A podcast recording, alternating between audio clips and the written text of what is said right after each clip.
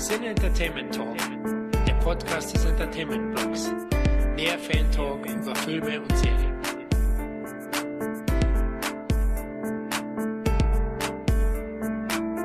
Hallo und herzlich willkommen zu unserem 16. Roundup. Mein Name ist Florian und an meiner Seite sind Hier ist der Tom. Hier ist der Christoph. Und der Kevin.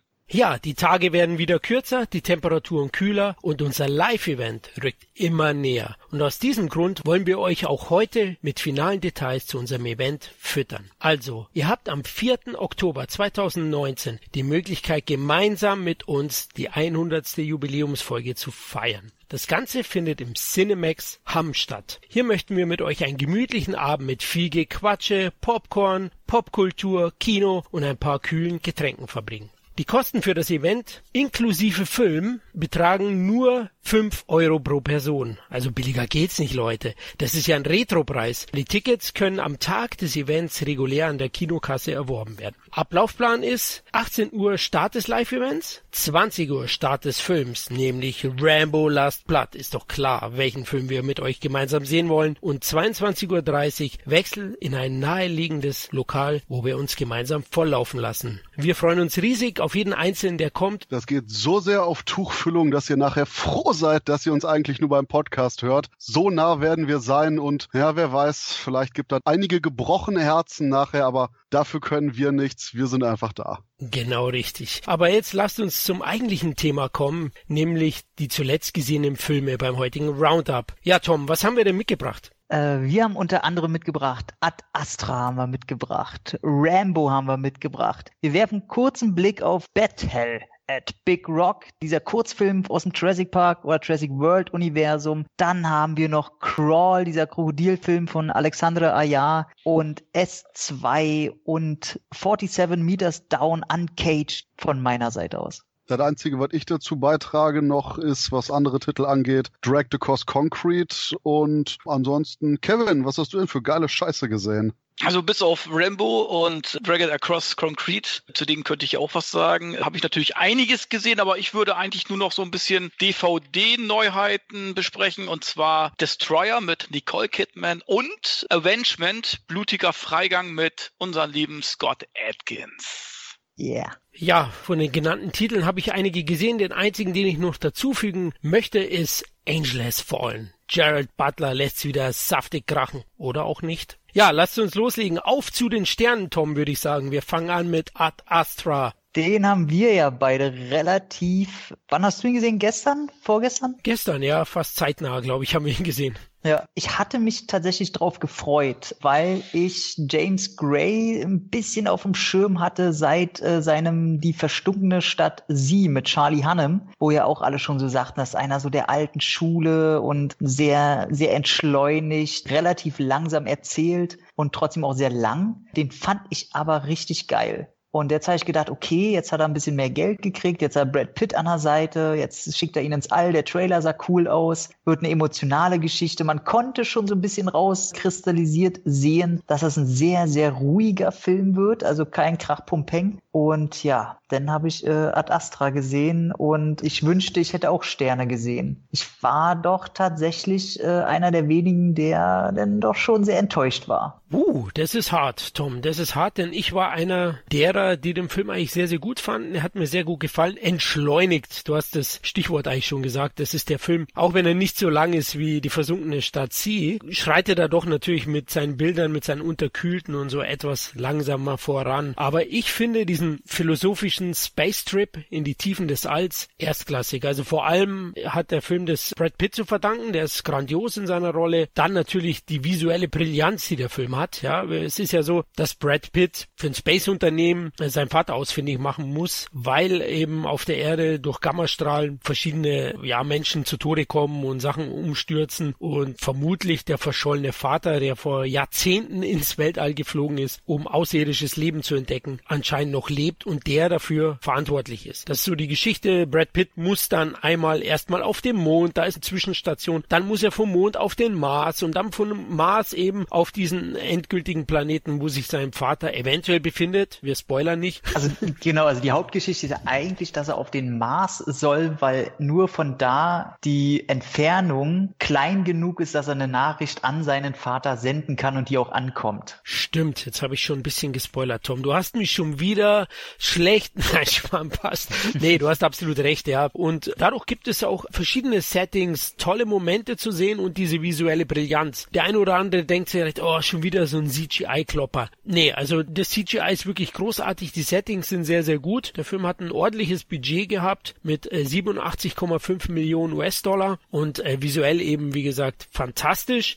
Dazu finde ich die Inszenierung packend und auch grundsätzlich die Geschichte Vater-Sohn-Konflikt. Ja, hier geht es natürlich auch um Brad Pitt und seinen Vater, der seinen Sohn praktisch verlassen hat, der eine Mischung ist aus Idealist und Egoist, der die Familie letztlich im Stich gelassen hat für ja seine Wissenschaft, für seinen Job, für die Suche nach Außerirdischen. Und äh, dieser innerliche Kampf wird auch dargestellt und ist ein wichtiger Punkt des Films. Das darf man eben nicht vergessen. Trotzdem hat er auch einige richtige packende Graffiti-Momente, würde ich schon fast sagen. Der Film mit Sandra Bullock. Hier gibt's auch wirklich mitreißende Szenen und insgesamt hat mir der Film wirklich gut gefallen und ich halte ihn auch für einen der interessantesten Sci-Fi-Beiträge der letzten Jahre.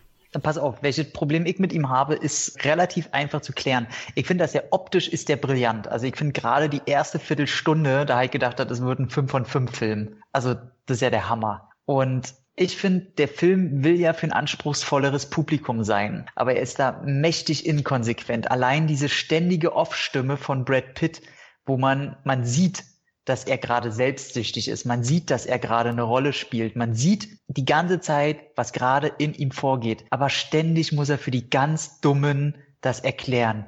Oh, ich will nicht, dass er mich jetzt anfasst. Ich muss jetzt hier eine Rolle spielen. Ich will das doch gar nicht. Ich will endlich wieder was fühlen. Es geht mir so auf den Sack, weil die Off-Stimme halt wirklich alle fünf Minuten kommt. Und ich finde halt, dass man ab Minute eins oder ab dem Moment, wo er erklärt, wie die Verbindung zu seinem Vater aussieht und dass er ihn ja suchen muss, ab dem Moment weißt du ganz genau, wie der Film ausgeht.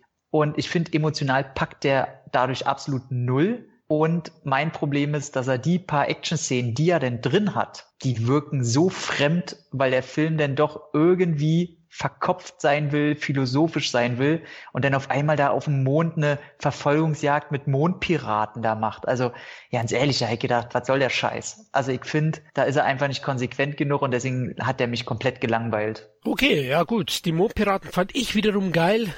Natürlich. Ey, es sieht geil aus. Es sieht ja. total geil aus. Ich sage ja auch optisch ist das Ding. Ich habe den in, einer, in einem riesen IMAX gesehen. Ich saß in der dritten Reihe und es war einfach nur perfekt. Aber inhaltlich ist der ein laues Lüftchen wie gesagt, der Hauptpunkt philosophisch ja, aber in Bezug auf Beziehung. Diese große philosophische Frage, gibt es außerirdisches Leben? Das wird in dem Film nicht wirklich groß thematisiert, ne? Sondern es geht am Ende eigentlich nur um Vater und Sohn. Und das fand ich sehr, sehr interessant und hab dann da auch nicht so diese Diskrepanz zwischen diesen Szenen und eben dem Vater-Sohn-Konflikt gesehen wie du. Ich sag nur, die Frage wird ja aufgeworfen und die Antwort ist so kalt wie der ganze Film selbst und wahrscheinlich so ehrlich und wahr, wie sie ist. Na, ich bin ja auch ein Kind, alleinerzogen, Vater hat uns verlassen. Vielleicht hat mich deswegen der Film auch mehr berührt wie dich am Ende. Das ist so ein Punkt gewesen, wo ich echt vieles nachvollziehen kann. Also mich hat er doch mitgerissen und zum Nachdenken auch angeregt. Ich, ich rede jetzt hier nicht von einem absoluten Meisterwerk, aber der Film ist definitiv Werbung für die große Leinwand, weil seine Brillanz kommt auch wirklich da nur zum Tragen.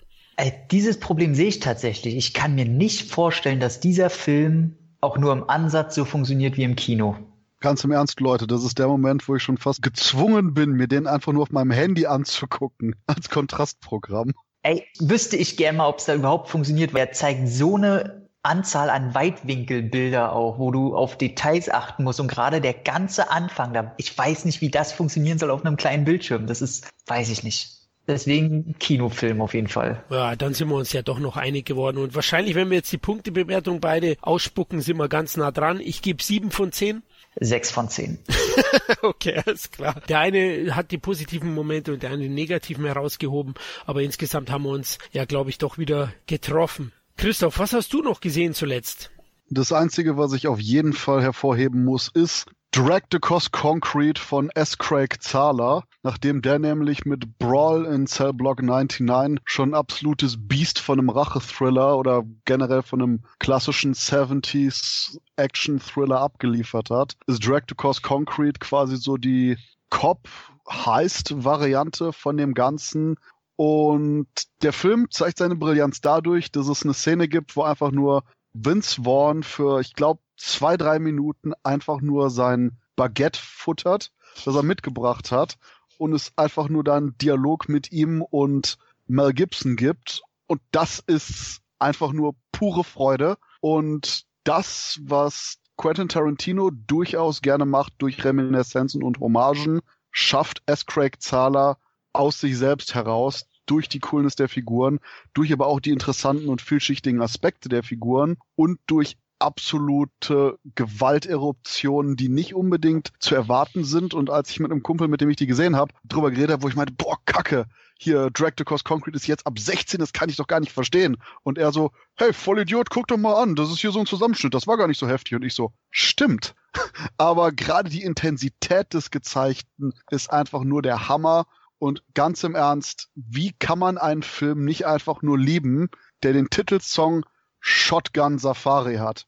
Und das ist auch nur so was Geiles, dass S. Craig Zahler nicht nur den Film gedreht hat, nicht nur den Film geschrieben hat, sondern auch für einen Großteil der Musik selbst verantwortlich ist. Und dahingehend, wer einfach nur packendes Cop-Gangster-Kino sehen will, was einem teilweise mächtig in die Eier tritt, was Intensität angeht, unbedingt Drag the Cost Concrete schauen.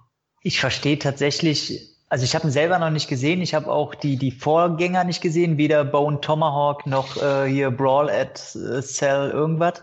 Trotzdem, ey, ganz ehrlich, Vince Vaughn und Mel Gibson, äh, Selbstläufer ist gekauft. Du hast sogar in einer kleineren Nebenrolle Michael J. White. ja, ey, das Aber ist jetzt ein Sahnehäubchen. No Kung Fu.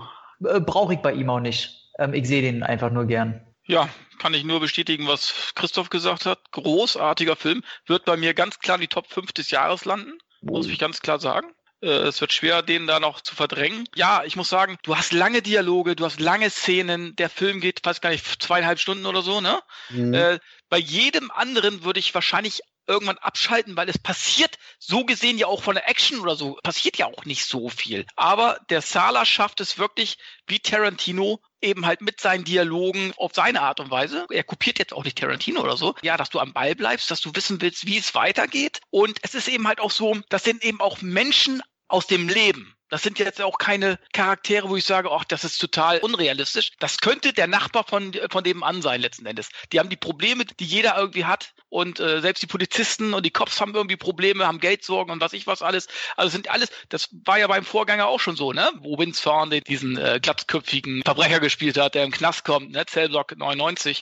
Das war ja auch ein Mann aus dem Leben letzten Endes. Und das macht das Ganze irgendwie so interessant und authentisch und wie er das erzählt. Und da sind ja auch Szenen in dem Film letzten Endes, ich sag mal nur, nur die Bankangestellte, die Leute, die jetzt den Film gesehen haben, die wissen, was ich meine, da ist so eine Bankangestellte, ist auch so eine Nebenstory, selbst die Nebencharaktere kriegen richtig viel Tiefe, wo du sagst, könnte man eigentlich weglassen eine halbe Stunde?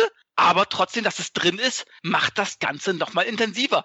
Und die Geschichte, die, alleine diese Bankangestellte, die letzten Endes so viel ja gar nicht dazu beiträgt, zu diesem gesamten Film letzten Endes, ist super interessant und geht auch wieder richtig in die Magengrube. Das Ende dieser Geschichte sozusagen. Und ich muss auch sagen, großartig gespielt von Vince Vaughn, aber insgesamt auch sehr großartig gespielt von äh, unserem lieben Mel Gibson, den ich selten so gut gesehen habe wie in diesem Film. Ja, geil, ey, da freue ich mich. Ich hatte jetzt so ein bisschen Angst, dass ihr so ein bisschen Negativsachen auch irgendwie aufzählt, dass es nicht der große Kracher ist. Aber geil, freue ich mich. Also du darfst jetzt keinen Action-Knaller oder Action-Thriller erwarten. Das nee, ist nee, einfach, nee, nee, du, du, bleibst dran. Wenn du Tarantino magst, und obwohl das was ganz anderes ist als Tarantino. Du, Tarantino ist ja ne? Comic. Na, und das genau. ist eben halt Realismus sozusagen, aber auf interessante Art und Weise. Also jeder Charakter irgendwie in seinen Filmen ist irgendwie interessant. Und wenn es noch so klein ist.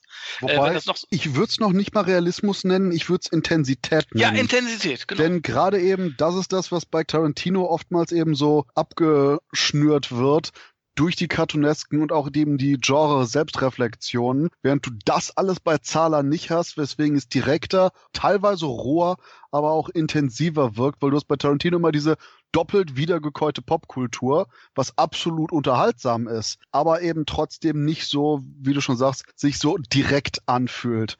Und das ist eben bei Zala, wo du echt ohne irgendwie durch ein Comicbuch gefiltert oder durch eine andere Referenz den Schlag voll in die Magengrube kriegst. Und du hast eben halt Anti-Helden letzten Endes. Das sind in allen seinen Filmen sind das irgendwie alles einerseits sympathisch, andererseits sind sie auch keine richtig guten Menschen. Die wachsen dir trotzdem ans Herz letzten Endes, aber es sind ja eigentlich keine Helden, diese mhm. ganzen Hauptfiguren. Das sind ja eigentlich, die haben ja alle irgendwie Dreck am Stecken, sage ich jetzt mal. Ne? Und trotzdem äh, sind sie sympathisch und das musst du auch erstmal hinkriegen. Aber Florian, wie fandest du denn? Ich meine, du bist ja sicherlich auch ein Fan dieses Films, so viel ich weiß. Ja, ich würde das, das meiste von euch unterschreiben. Ich habe den mit meiner Frau gesehen und für die war es schon ein harter Turbak teilweise. Also der Film hat ja seine Momente und auch diese zelebrierte Langsamkeit, die Sola ja hat, die muss man auch mögen. Aber ihr habt es ja schön erwähnt, also die Figuren, das ist natürlich Schauspielkino und charakterbasiertes Kino, aber die Figuren funktionieren super. Man freut sich über jeden Dialog. Na, wenn, wenn Vaughns Charakter immer sagt, Anchovies, Anchovies.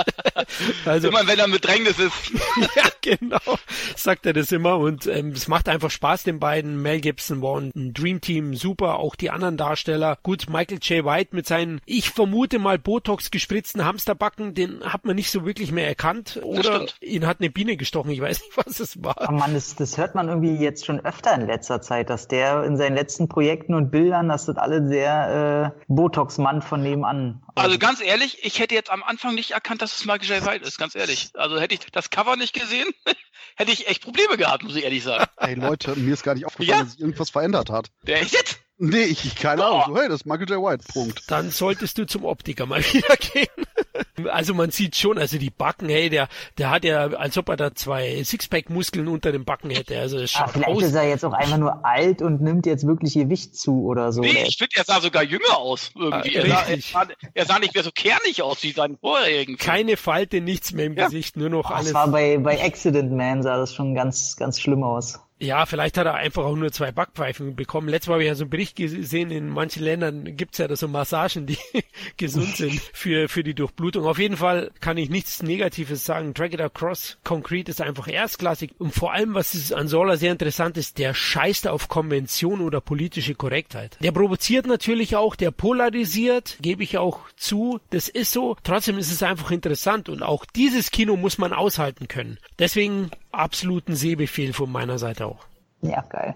Ja, Sehbefehl. Soll ich Angeles Fallen raushauen? Ne? Ihr habt ihn, ja. glaube ich, alle nicht gesehen, ne? Bis jetzt noch nicht. Ich will den immer gucken, aber irgendwie läuft dann was Besseres oder ich will doch lieber nach Hause und essen. Ach, das ist für mich DVD. Also ich, ich, ich mag ja die beiden Vorgänge, aber das ist für mich, da würde ich jetzt nicht unbedingt ins Kino unbedingt für rennen, sage ich jetzt mal so. Und ich sag mal so, wenn ich sehe, dass Teil 3 nur noch die Hälfte des Budgets von Teil 1 hat, dann sage ich schon, äh, ja gut, da würde ich jetzt sagen, das sieht man im Film gar nicht so stark an. Die Effekte sind Millennium Films Qualität vom Feinsten. Boah, oh Gott. Es gibt auch mal wieder schöne Rauchschwaden und solche Sachen. Leider vergreifen oh. sie sich das nicht mehr. Ja, ich, ich weiß auch nicht, diese, diese Studios in Bulgarien irgendwie, die kriegen keinen schnelleren Rechner. Ich habe keine Ahnung. Die kriegen Rauchentwicklung nicht hin. ja. Die Kinder kommen einfach mit den Wachsmalstiften ja. nicht nach. ja, das Problem weiß. ist halt, dass die Firma gehört ja auch dem Avi Learner, ne? Diese, diese äh, Computerscheiß-Firma. Und die kann einfach nicht mithalten. Er nimmt die einfach immer nur, weil es natürlich seine ist. Das ist aber was für eine Scheiße. Ja, aber das kennt man doch, ne? Der sagt ja dann auch, die Auftragsbücher meiner Effektfirma ist sehr voll. also, kurz zu Angeles Fallen. Leider ist es wirklich auch am Ende eher DVD-Futterqualität. So sehr ich die beiden Vorgänger auch schätze, Teil 3 ist für mich der schlechteste der Reihe bisher. Insgesamt einfach ein Standard-Actioner im Auf der Flucht-Style. Eigentlich am Ende kann nur die gute Besetzung überzeugen. Die Action überzeugt auch nicht wirklich immer. Ich finde den Drohnenangriff wesentlich geiler als bei den Trailern. Also da haben sie noch ein bisschen was rausgeholt. Äh, da gibt's auch wirklich viele handgemachte Explosionen und so. Ist richtig stark und spannend inszeniert. Das Highlight des Films ist Butler und sein Papa Nick Nolte. Also all die Szenen, die die gemeinsam haben als Vater-Sohn-Gespann sind großartig. Und eigentlich wünscht man sich viel mehr sehen, weil es ist am Ende sind es nicht so viele. Aber die funktionieren sehr, sehr gut. Oh Mann, ich will nicht spoilern, aber der Bösewicht. Ist doch hier, wie heißt er, Danny Houston? Ja, klar. Also es gibt eine Einleitung. Ah. Es gibt eine Einleitung und da ist Danny Houston sein Kumpel, ja, und du weißt sofort, na okay, oh, oh Mann, oh Mann, wer, wer ist wohl die Ratte? Hat er denn nie 30 Days of Night gesehen? Wobei, es gibt eigentlich nur eine Sache, die mich wirklich interessiert. Denn sowohl Teil 1, wobei der hatte durchaus seine Pussy-Momente, bei Teil 2 war das besser. Wie ist diese quasi klassische zynisch reaktionäre Fuck-off-Gewalt, die beide Teile noch bis jetzt durchaus so ausgezeichnet hat. Oh Christoph, komplett weg. Die Partyattitüde ist komplett weg. Für mich gibt es keine markigen Sprüche, kannst du eigentlich vergessen, ein, zwei vielleicht. Und äh, dieser Unterhaltungswert, den die beiden zweifelsohne hatten, also London has fallen und Olympus oh. has fallen, hat der nicht mehr für mich. Dann die Action ist teilweise schlecht geschnitten. Ich weiß nicht, ob es am Budget liegt, ob es an Gerald Butler liegt, weil die Dreharbeiten mussten verschoben werden, da er einen Motorradunfall hatte davor und das sind alles so Sachen. Also der Film, außer der Drohnenangriff, der presst dich in den Sessel. Der Rest ist wirklich wirklich Standard. Und eben diese Party-Attitüde, dieses Fire-Action-mäßige, das hat er auch nicht. Und das habe ich eigentlich erhofft, weil ich fand es so geil bei London has Fallen. Wie sagt er? Go back to Afghanistan, man. Ähm, ja, das wirst du hier nicht hören. Genau, diese absolut wunderbar unkorrekten äh, Sprüche, die da noch Spaß gemacht haben. Ganz im Ernst, wenn das nicht da ist, ist es noch nicht mal eine DVD-Sache. Das ist eine, oh hey, guck mal, nach drei Jahren ist es gratis auf Netflix, dabei kann ich einschlafen, Sache. okay, das hast du jetzt gesagt. Komischerweise läuft er sehr, sehr gut. Na, 40 Millionen Budget, Tom hat's ja gesagt. Aber hey, in Amerika hat er schon mehr eingespielt als London is Fallen. Also äh, der ist jetzt bei 65 Millionen fast. Also es hat sich dann irgendwie für die gelohnt, aber ich kann keine bedenkenlose Empfehlung aussprechen. Also kann man anschauen, aber wirklich kein Highlight. Aber da haben wir, würde ich sagen, mit S ein anderes Kaliber, oder Tom? Anderes Kaliber, ja. Der Enttäuschungslevel ist vielleicht ähnlich hoch. Also ich finde, das ist ein guter Film. Das Problem ist, er hatte einen ersten Teil. Und der erste mhm. Teil war einfach großartig. Den habe ich auch zweimal im Kino geguckt und selbst ein halbes Jahr oder ein Jahr später hatte ich immer noch Bilder von dem im Kopf. Jetzt nicht, weil der mir Angst gemacht hat. Der war nie gruselig. Aber er hatte seine Momente und er hatte einfach Schauwerte ohne Ende und er hat eine Verbindung, äh, die man aufbauen konnte zu ihm, einfach durch die Kids, die natürlich einen sehr großen äh, Stranger Things Vibe auch mitgebracht haben und das war auch ganz klar abgekupfert, da brauchen wir uns nichts vormachen. Trotzdem hatte das einfach was und Teil zwei ist halt wirklich leider der hat so viele Fehler, die der erste Teil umgangen hat, weswegen aus, yeah, richtig geil ein, ja, war ganz okay Film war. Von dem ich jetzt nur noch die ersten fünf Minuten, die mich komplett fertig gemacht haben, äh, auch emotional. Und danach geht er so rapide runter zu, ja, komm, wir brauchen noch mehr CGI-Effekte und wir brauchen noch mehr Story, die eigentlich nichts erzählt, damit wir auch ja auf drei Stunden kommen und äh, irgendwie interessiert alles einfach gar nicht. Da bin ich definitiv in deiner Richtung. Ich hatte den gesehen und vergessen, weil im Endeffekt die einzigen interessanten Sachen die ersten fünf Minuten wirklich waren. Mhm. Die waren äh, intensiv, die waren gut und da hätte man was draus machen können. Und das Problem an der Sache ist, dass der Film unglaublich viel zu sehr verliebt ist in seine Kinderdarsteller. Ich meine, klar, du hast immer auch noch Rückblenden zu den Kindern gehabt im Buch und hast sie nicht gesehen, aber das Problem ist, durch die extreme Zweiteilung von S Kapitel 1 und S Kapitel 2 hätte man viel mehr eben auch die erste Hälfte mit den Kindern und die zweite Hälfte mit den Erwachsenen und der Nostalgie rausstellen müssen. Und hier ist es so, als ob der Film, nämlich S Kapitel 2, panisch wird, wenn der gerade mal für zehn Minuten nicht wieder irgendwie die Kinderdarsteller ins Bild gerückt hat. Dieses, oh, oh shit, oh shit, wir brauchen eine Rückblende. Und, und die meisten von denen sind komplett scheiße überflüssig. Eine Sequenz äh, mit so einem Party-Treff, den sie irgendwie gemacht haben, ist auch die einzige Szene, die wirklich noch elementar wichtig ist für die eigentliche Handlung. Mhm. Und vor allen Dingen, die zerfällt dann auch noch, weil wir haben quasi alle Leute treffen sich. Wir haben eine coole Szene mit den erwachsenen Darstellern im chinesischen Diner. Und dann mhm. bereiten sich quasi alle auf das Finale vor und sagen, oh, wir müssen irgendwas aus unserer Kindheit finden, damit wir es besiegen können. Und danach hat man einfach nur unzusammenhängende und teilweise grotesk schlechte Horrorsequenzen und ich habe keine Ahnung, welche Stimmung der Film bringen wollte. Ich habe dieses Jahr, glaube ich, noch nicht so viel bei einem Film gelacht wie bei S Kapitel 2. Der ist ja. so scheiße lustig und ich sag mal so, hätte man bei dem ganzen Humor dann den Horror noch extremer gemacht, weil man kann mit Erwachsenen einfach viel krankere Scheiße durchziehen als mit Kindern. Hätte man das gemacht, okay, gut, eine Sache. Aber der Horror selber ist noch mal softer. Plus, dass man schlicht und ergreifend selbst manche Horrorsequenzen einfach nur mit Gags über und über würzt mhm. und noch nicht mal mehr irgendwie einen Bezug zu den eigentlichen Ängsten der Personen hat, wo vieles noch einfach wiedergekäut wird vom ersten Teil ohne jetzt eine eigene Note zu setzen. Und wenn der Film dann endlich irgendwie sich so ins letzte Drittel schleppt, kriegt er wieder ein bisschen Run. Und das Interessanteste war, dass ich den Film über durchaus unterhalten war, auch weil der Film so lustig war. Du hattest immer irgendeinen blöden Schwachsinn, der gemacht hat und auf die Kamera zugerast ist, was der Film noch mehr mag als der Vorgänger. Und als ich der Film dann aus war, dachte ich, boah, der Film war aber scheiße lang. Und warum zum Teufel ist das Ganze fast drei Stunden lang? Denn der Film hat nicht ansatzweise irgendwas zu erzählen, was diese Länge rechtfertigen würde. Na, ich finde ihn vor allem anstrengend. Also wie du schon meintest, wäre das Monster dieses S nicht so wirklich konsequent ernsthaft böse, dann wäre das für mich eine Horrorkomödie. Also der setzt ja so auf seinen scheiß Humor, dass er einen einfach nur ankotzt. Also immer wenn dann noch ein Witz kommt, dann kommt eine ganze zwei, drei Minuten Szene, die komplett nur aus Slapstick besteht und du denkst die ganze Zeit, man halt doch mal die Fresse, hier geht's wirklich um eine Zerpflücken des Emotionshaushalts aller Figuren und ihr macht hier die ganze Zeit so eine Scheiße. Und ich muss sagen, ich habe das Buch nicht gelesen, kann mir aber schwerlich vorstellen, dass wenn man die Meinung zu dem Buch immer alle wahrnimmt und mitkriegt, dass das Buch so sehr humorvoll ist. Zu der Reihe machen wir wahrscheinlich auch noch mal irgendwas mit Sam, weil der ist der absolute King-Nerd und hat das Buch gelesen. Ich auch nicht. Aber ganz im Ernst, du hast sogar ein paar Action-Szenen, wo ich einfach nur denken würde, das hier ist gerade Ash vs. Evil Dead.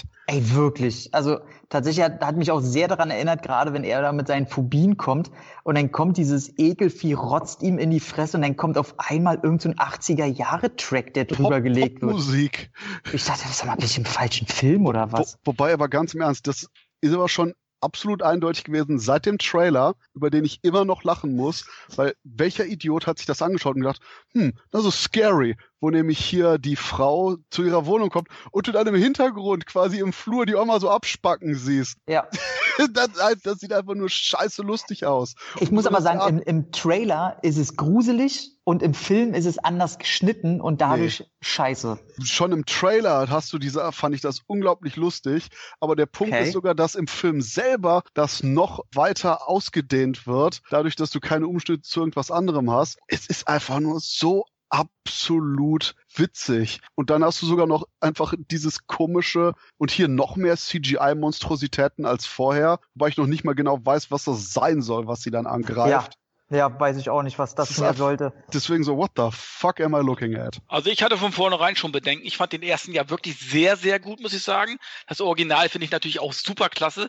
Aber ich hatte schon Befürchtungen, dass der zweite das Niveau nicht halten kann. Das ist wie bei Avengers, ne? wo, wo Endgame für mich die Enttäuschung des Jahres ist mit wahrscheinlich. Und ich finde auch die, die Kindergeschichte, also wie es jetzt bei, bei S, dem ersten Teil jetzt der Fall war, finde ich auch einfach interessanter als letzten Endes die Erwachsenen dasselbe nochmal durchkauen zu lassen. Aber was anderes ist es ja letzten Endes nicht. Ne? Und ähm, das sieht man jetzt auch an Einspielergebnissen, die natürlich immer noch sehr gut sind für die Fortsetzung, aber letzten Endes spielt er schon deutlich weniger ein äh, als der erste Teil, was, denke ich mal, meine Meinung auch ein bisschen festigt, dass die Leute letzten Endes die Geschichte um die Kinder, glaube ich, interessanter finden. Dann wollen wir doch mal abschließen auch mit was Positivem, weil der, der Film hat bei mir trotzdem immer noch sieben von zehn bekommen, glaube ich, gerade so. Christoph, hast, hast du eine Szene, wo du sagst, ey, die war wirklich geil.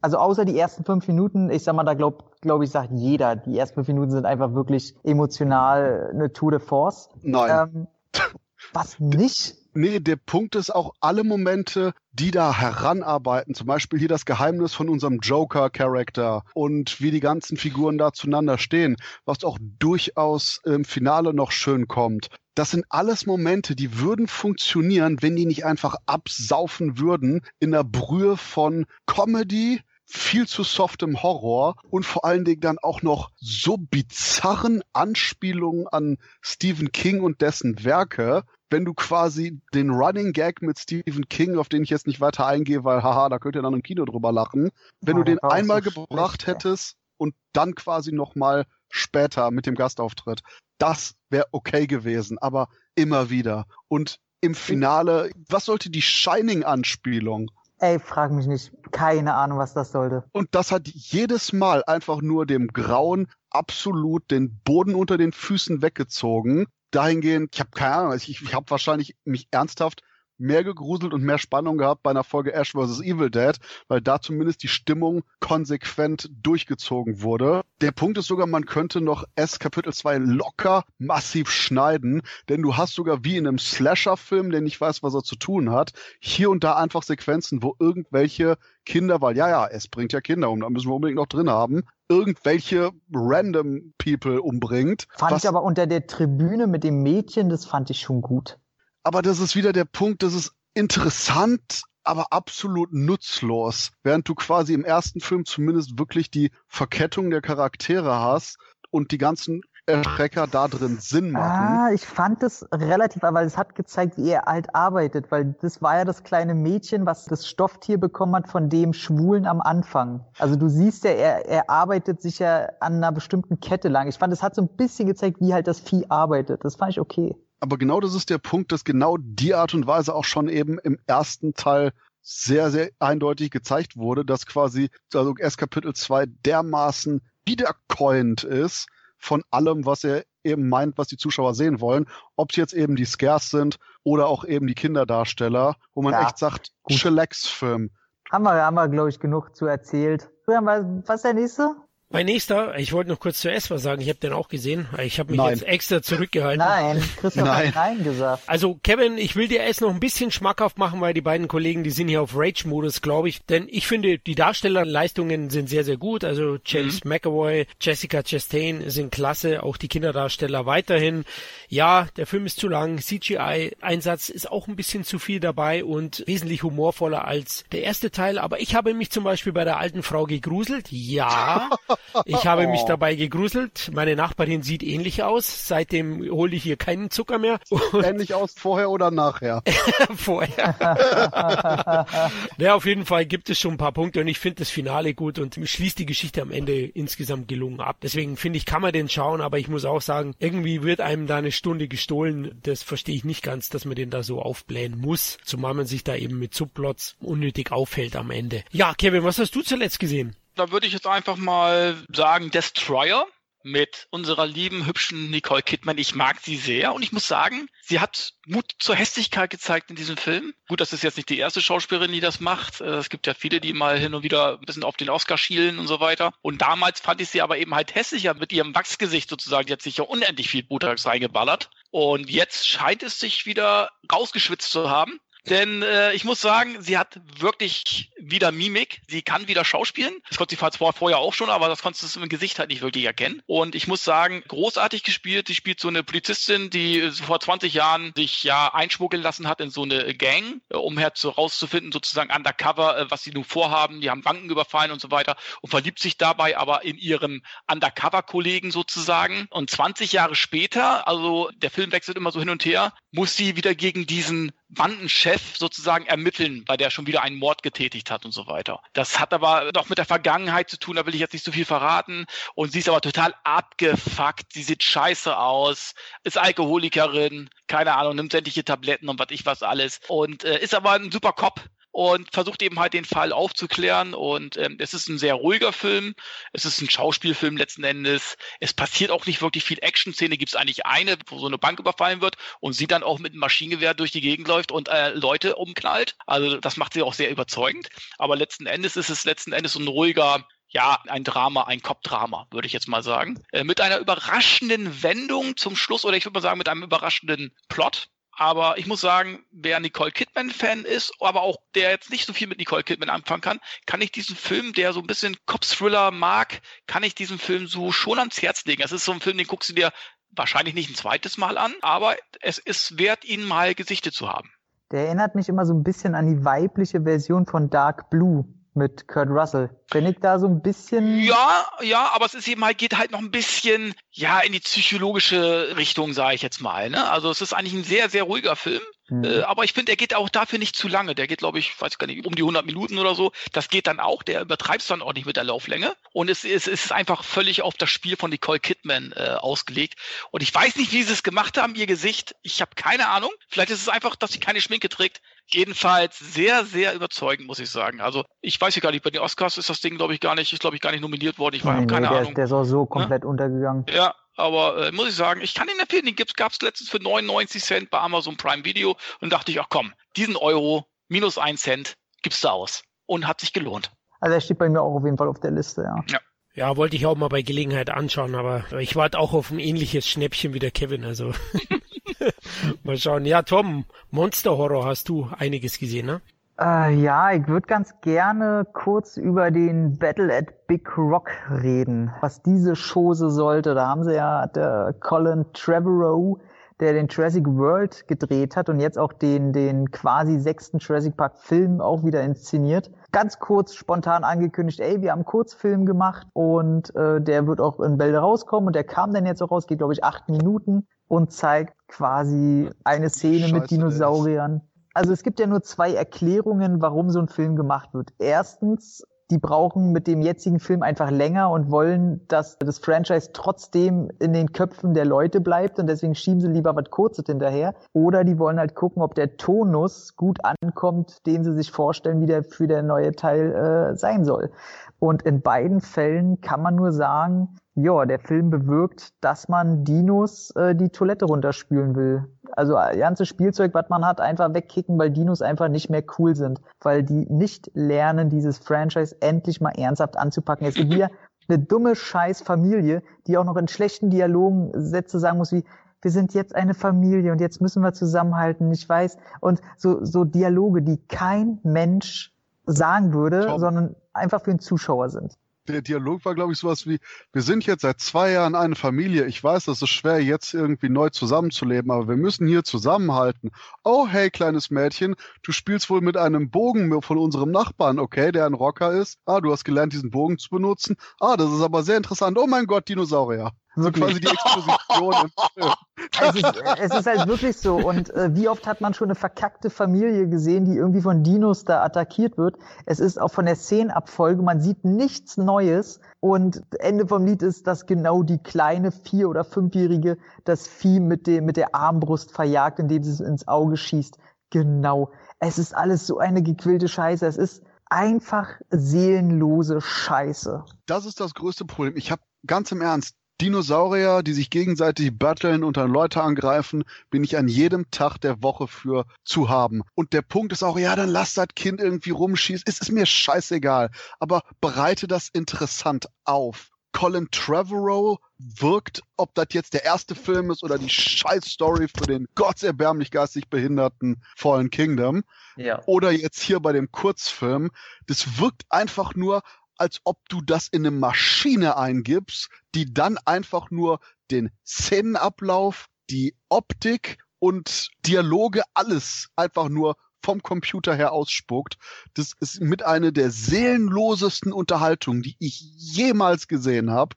Und das ist, okay, so weit würde ich nicht gehen, aber es ist einfach nur, dass es generell so unglaublich enervierend ist, weil wir haben einfach nur einen T-Rex, der irgendwo so ein paar Campingtypen angreift. Hey, gib das Steven Spielberg, hey, gib das Joe Johnston, gib fuck, gib das äh, einfach nur Isaac Florentine. Der macht ich möchte ja sagen, Scheiße. es war ein Allosaurus oder ein Carnosaurus. Es war kein T-Rex, lieber Christoph. Das, das, ist, das ist eh so eine Sache, ganz im Ernst. Wir haben am Ende von Fallen Kingdom, euer Spoiler-Gefahr für den Scheißfilm, einfach nur irgendwie 15 Dinosaurier, die irgendwo aus einem Keller ausbrechen. Und jetzt haben wir hier in Battle at Big Rock, oh mein Gott, habt ihr gehört? Da, da, da, sind Dinosaurier an Wie, uns wie dagegen. konnten sie hier so weit hochkommen? Ja, wie konnte sie so weit hoch?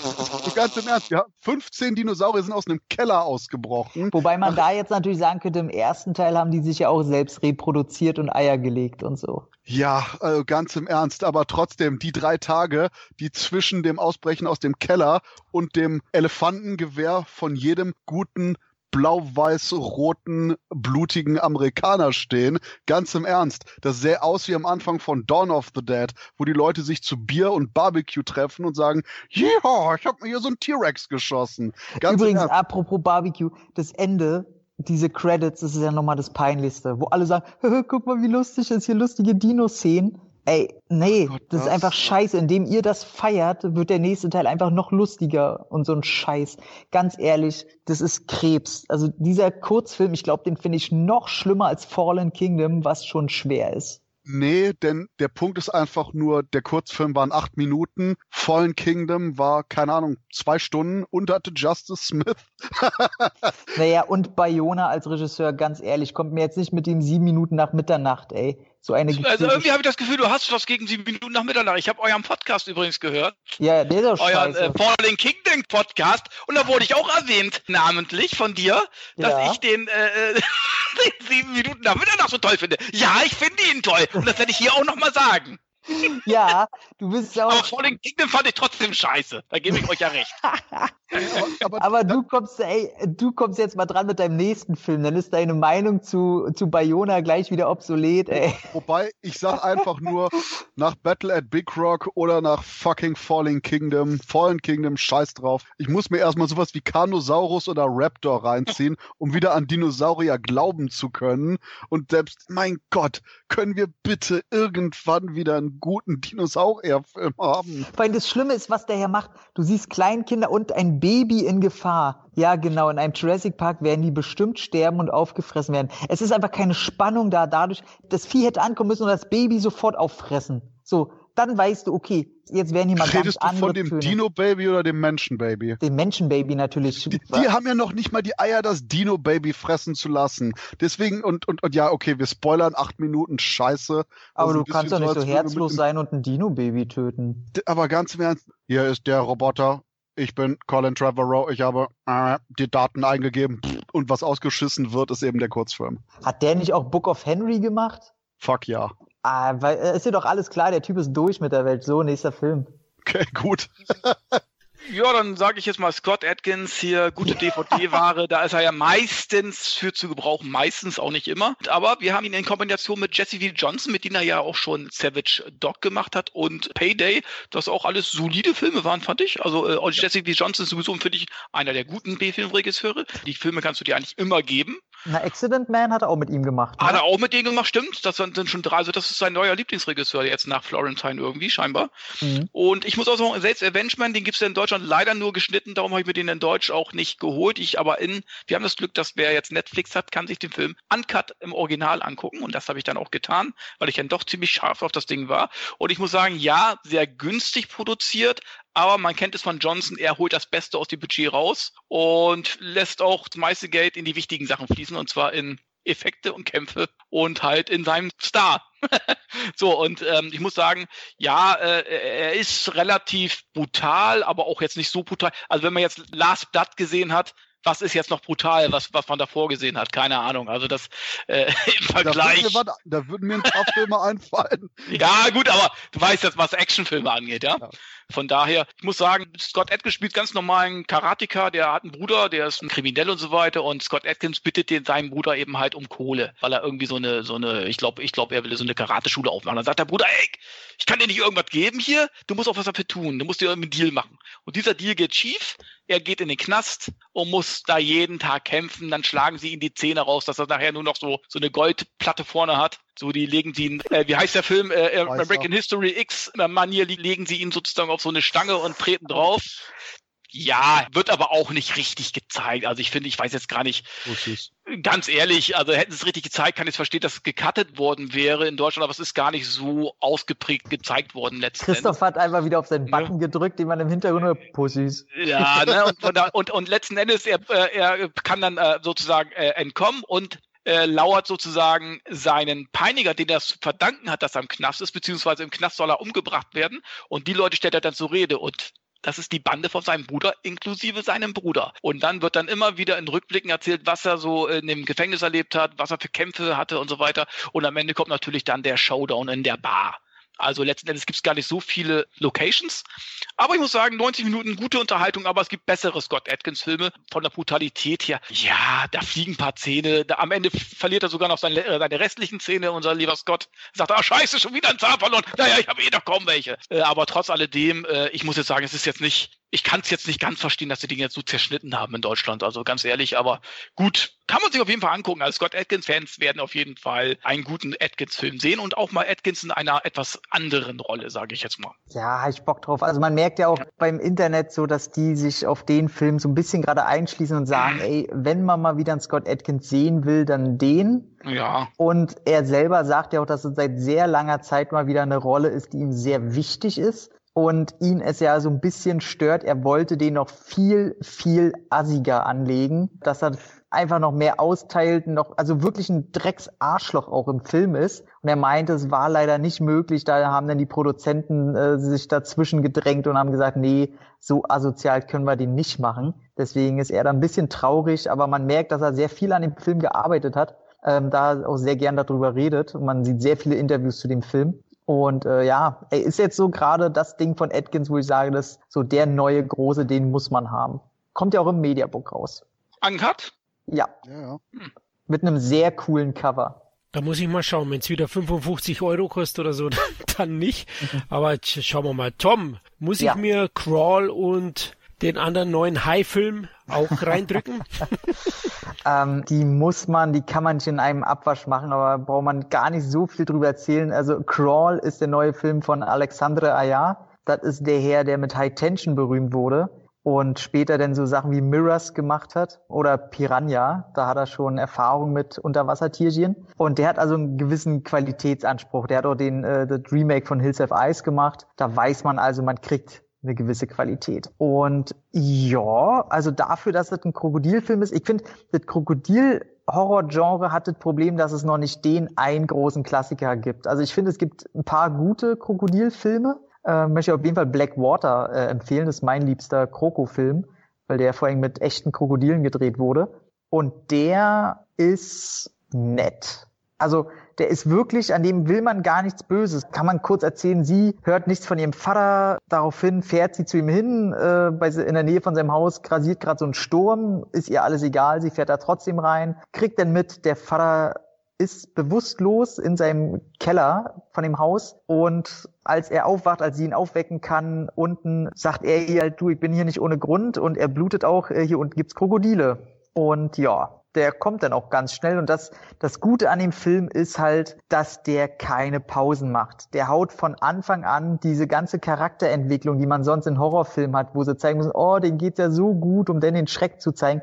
Das ist so in zehn Minuten abgewatscht. Und da hast du nebenbei noch den Sturm, der imposant in Szene gesetzt ist. Äh, und dann kommt auch schon das Krokodil mit einem super geilen Jumpscare der tatsächlich mal funktioniert, weil der nicht musikalisch im Hintergrund aufgebauscht wird. Und ja, der ist blutig, der ist schnell, der ist man muss ein bisschen auf Suspension of Disbelief reinbringen, weil sie ist natürlich eine mega erfahrene Schnellschwimmerin und hat, äh, weiß ich wie viele Medaillen und das ist halt ihr Ding. Deswegen ist sie öfter mal im Wasser schneller als die Krokodile, wo ich dann immer sage, äh, ja, genau. Ansonsten, ja, der ist blutig und da kommen ein paar Nebenfiguren, die nur dafür da sind, um zerfetzt zu werden und hat einen schönen Showdown. Und äh, das Gute ist, dass es im Grunde gar nicht darum geht, die ganze Zeit das eine böse Krokodil irgendwie in die Luft zu jagen, was einen dauernd jagt. Nee, die sind da halt in der Überschwemmung wegen diesem Sturm und das Wasser steigt immer höher und da sind halt viele Krokodile. Und die müssen im Grunde einfach nur entkommen von diesen ganzen Viechern, weil da gibt's halt zehn, zwölf von den Viechern. Und das ist äh, ganz nett gemacht und ja, sorgt dann halt auch dafür, dass du nicht am Ende überlegst, irgendwie bringen sie das jetzt um, sondern nee, du guckst einfach nur, dass die halt irgendwie überleben. Und das ist optisch. CGI sieht man natürlich ab und zu, aber äh, Barry Pepper ist die männliche Hauptrolle, der ist wie immer eine mega coole Sau. Und ja, kann man echt machen. Kann man ist auch ein Überraschungshit, ne? Also ist der, der Paramount nimmt, ein guter Hit gewesen eigentlich. Der ist jetzt bei knapp 100 Millionen, ja. Ja. Also ich hoffe sogar, dass da vielleicht möglicherweise ein zweiter rauskommt. Ich weiß nicht, wie der storymäßig irgendwie weitergehen könnte, aber die finden schon irgendwie einen Weg. Also der ist einfach durch und durch nett. Da findet man nichts, was irgendwie stört. Außer dass er halt, ja, ist halt ein, ein Horror-Krokodil-Film, ne? Und wie war äh, 47 Meters Down 2? Ich, mein, ich fand den ersten eigentlich relativ gut. Relativ gut, den ersten. Der ist so scheiße. Ah, okay, kann ich mir sparen. Okay, alles klar. Also das, das Hauptproblem ist halt... Weiter.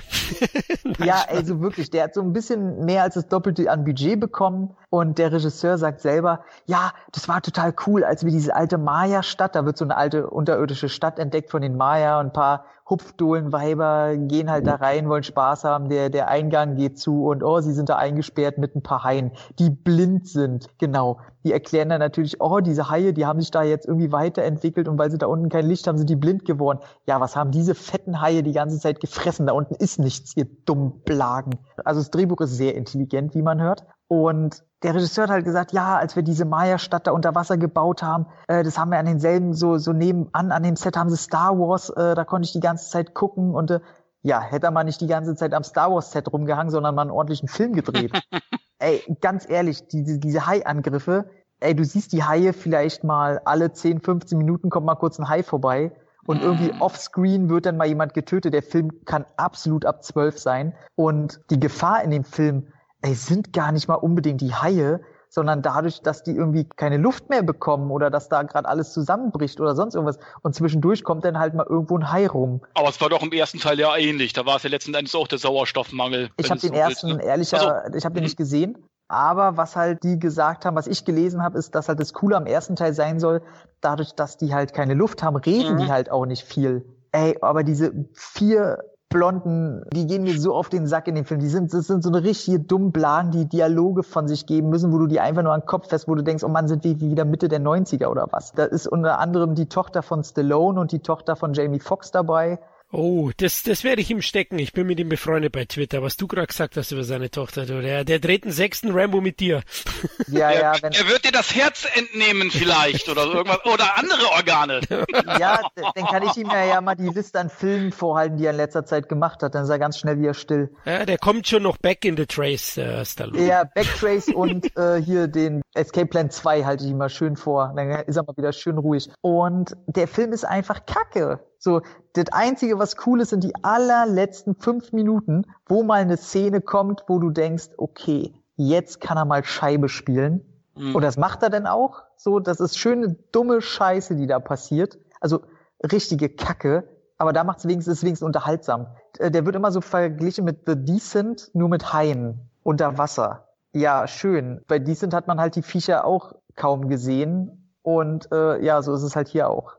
Aber da hattest du ja wenigstens noch ja, die Dunkelheit und, und diese Klaustrophobie, ja, wie nennt sich das, Klaustrophobie? Ja, na, und halt auch die Emotionen. Also ich fand ja, die Charaktere also, da recht interessant. Hier hast du einfach vier Weiber, die auch aus äh, Scream 3 sein könnten. Oder, nee, nee, mhm. aus ich, ich werde immer wissen, was du letzten Sommer getan hast, den dritten Teil. Ach so. Scheiße.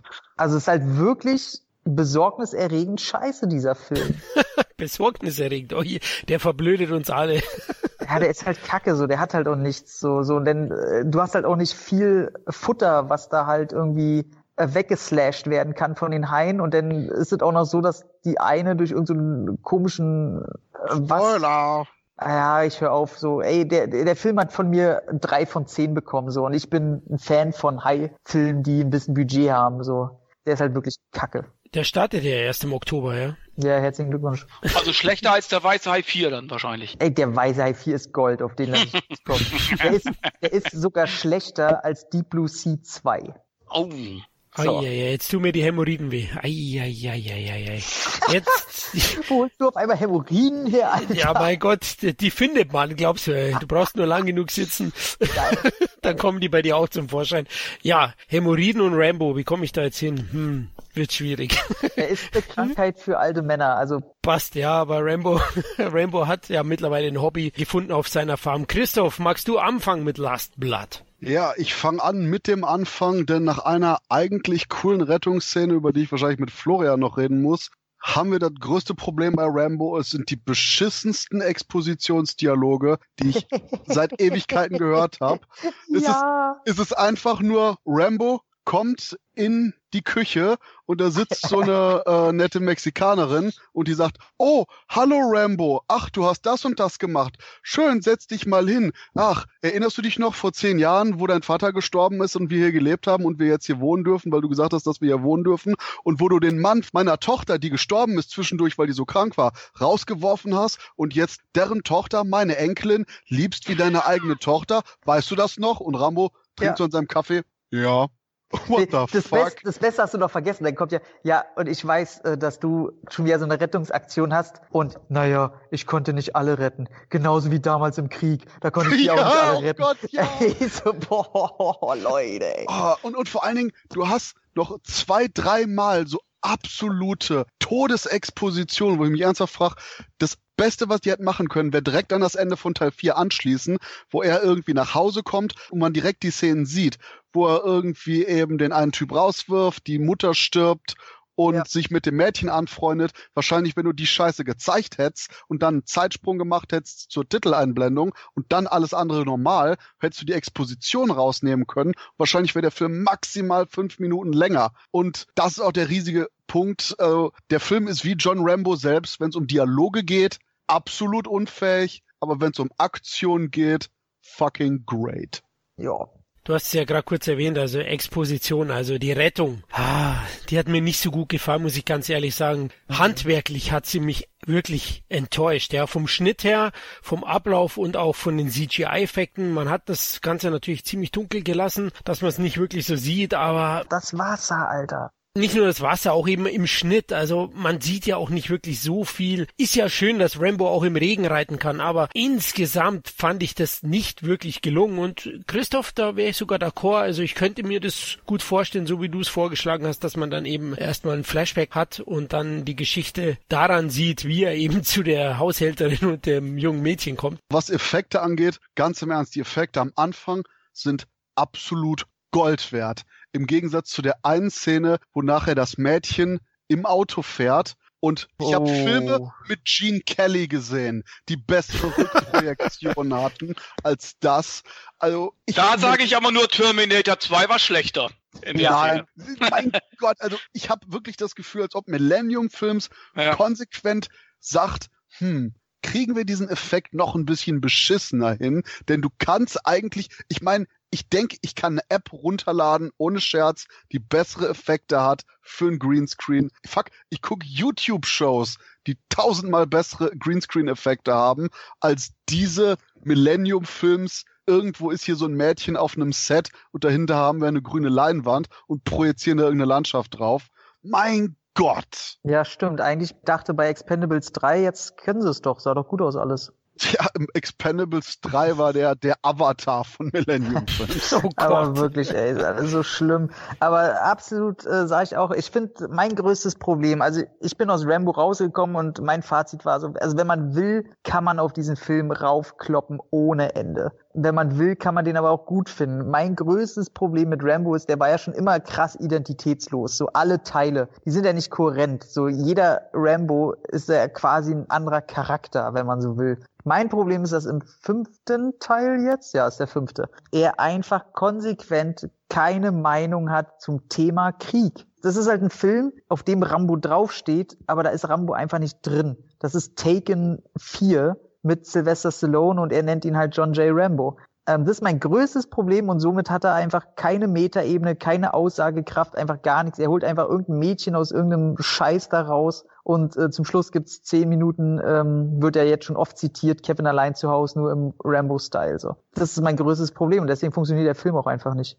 Ich bin eigentlich ganz froh, dass die jetzt nicht schon wieder das aufgekaut haben, denn ansonsten hast du so Szenen wie am Anfang wie, ich konnte Leute nicht retten und meine Freunde damals in Vietnam auch nicht. Wir Aber sind schon mal, durch. stell dir mal vor, er wäre nach Mexiko gegangen und hätte halt diese ganzen engen Straßen, diese ganzen Treppen, diese eine Szene gibt's ja, wo er sich immer umguckt und dann durchschnitten ist und er hätte diese engen Schluchten und so benutzt, um da einfach seinen Krieg zu entfachen. Und da quasi wie im ersten Teil, den, wo er den Wald genutzt hat, einfach die Straßen zu nutzen und alle fertig zu machen. So hätten sie ja machen können, aber nee, er, er wird halt verprügelt, was ich eigentlich ziemlich cool finde, muss ich zugeben.